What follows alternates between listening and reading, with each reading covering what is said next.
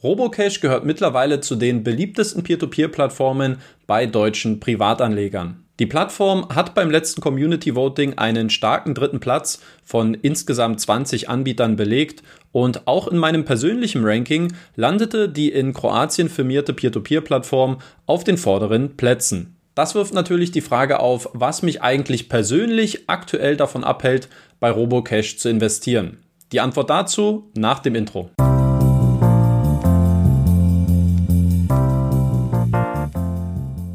Heute soll es um Robocash gehen und meine Beweggründe, warum ich aktuell noch nicht bei der Plattform investiere.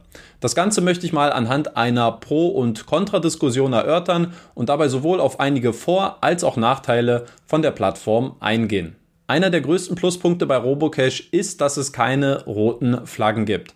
Es gibt weder Interessenskonflikte zwischen der Plattform und den Kreditgebern, es gab in der Vergangenheit keine Auszahlungsschwierigkeiten oder sonstige Ungereimtheiten.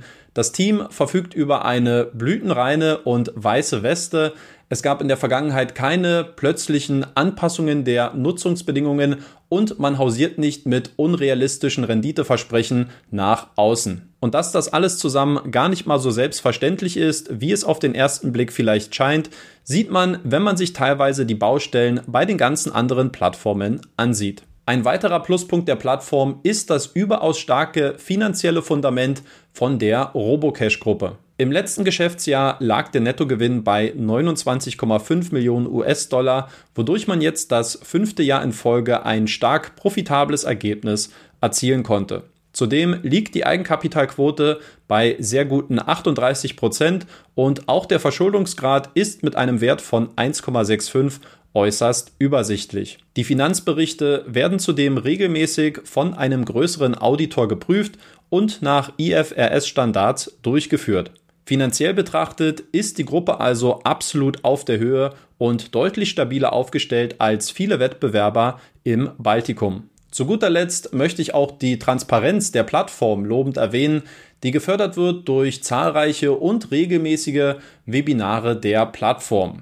Hier werden im Gegensatz zu vielen anderen Ask Me Anything Sessions sehr klare Zahlen benannt, Fakten auf den Tisch gelegt und Informationen präsentiert, im Gegensatz zu vielen anderen PR-Veranstaltungen, die mit Floskeln und Durchhalteparolen gefüllt sind. Kommen wir nun zu den Kontraargumenten und was aus meiner Sicht aktuell noch gegen ein Investment bei Robocash spricht. Ein Faktor ist dabei, dass sich die Plattform weder in einem regulierten Umfeld bewegt, noch eine ordnungsgemäße Trennung zwischen Investoren und Unternehmensgeldern besitzt. Zwei Merkmale, die im Hinblick auf die Sicherheit einer Plattform elementar sind. Jetzt kann man natürlich argumentieren, dass das ja in gewisser Weise auch auf Peerberry zutrifft, immerhin die aktuell größte Position in meinem Peer-to-Peer-Portfolio.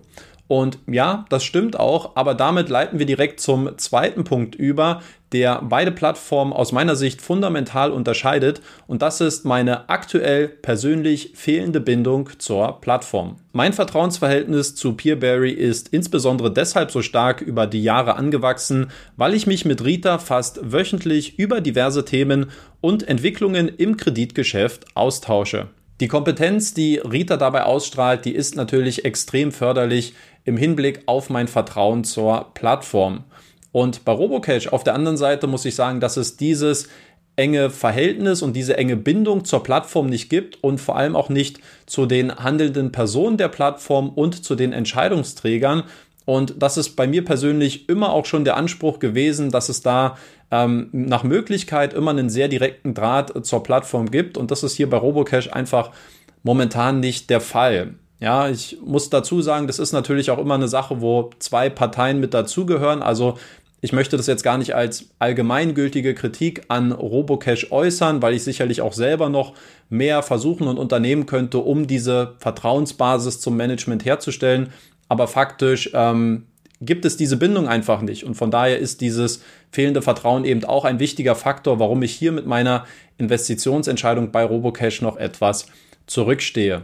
Der dritte und der wohl auch wichtigste Grund ist für mich allerdings, dass die Plattform für mich einfach zu inkonstant bei der Verzinsung der kurzfristig laufenden Kredite ist und daher nur bedingt in mein persönliches Investmentportfolio passt. Bei Robocash gab es jetzt allein in den letzten zehn Monaten insgesamt sechs Anpassungen der Zinssätze bei unterschiedlichen Laufzeiten. Aktuell müsste ich mich drei bis sechs Monate lang binden, um die 10% Verzinsung, die ich bei kurzfristigen Konsumkrediten immer anstrebe, im Austausch zu bekommen. Zudem zeigen für mich die jüngsten Kürzungen der Zinssätze, die es jetzt Ende August bei Robocash gegeben hat, dass die Plattform trotz anhaltend hoher Inflation scheinbar weiterhin eine starke Nachfrage von Seiten der Investoren genießt und ich ehrlich gesagt auch nicht ausschließen möchte, dass die Verzinsung in den kommenden Wochen und Monaten weiter nach unten angepasst wird. Und für ein langfristiges Investment ist mir das einfach momentan zu volatil. Deutlich stabiler zeigen sich bei Robocash hingegen die Zinssätze bei einer Laufzeit von zwischen ein bis zu zwei Jahren, die sich häufig in einem Bereich von zwischen 12 und 13 Prozent bewegen. Und hier halte ich es für deutlich realistischer, dass ich mich auf ein längerfristiges Engagement und längere Kreditlaufzeiten auch mal wieder einlassen werde zu attraktiven Konditionen, wenn eben eine ähm, solide und stabile Plattform wie Robocash im Hintergrund steht. Allerdings, und das ist das große Aber, glaube ich, dass die Bindung an solche langen äh, Kreditlaufzeiten aufgrund der aktuellen Marktumstände und der ungewissen ähm, Entwicklung bezüglich der Inflation aktuell sehr unklug ist und insofern fällt auch diese Option für mich aktuell flach. Also nochmal grob zusammengefasst, für mich persönlich ist Robocash eine gute, eine sehr stabile und auch eine sehr solide Peer-to-Peer-Plattform für viele Anleger, die hier Erfahrungen sammeln wollen und die vielleicht einen etwas eher konservativeren Fokus suchen. Für mich persönlich muss ich sagen, dass Robocash gefühlt schon ein bisschen zu groß geworden ist und momentan auch ein bisschen zu volatil in seiner Strategie, um hier wirklich meine eigenen Investmentvorstellungen auch umzusetzen.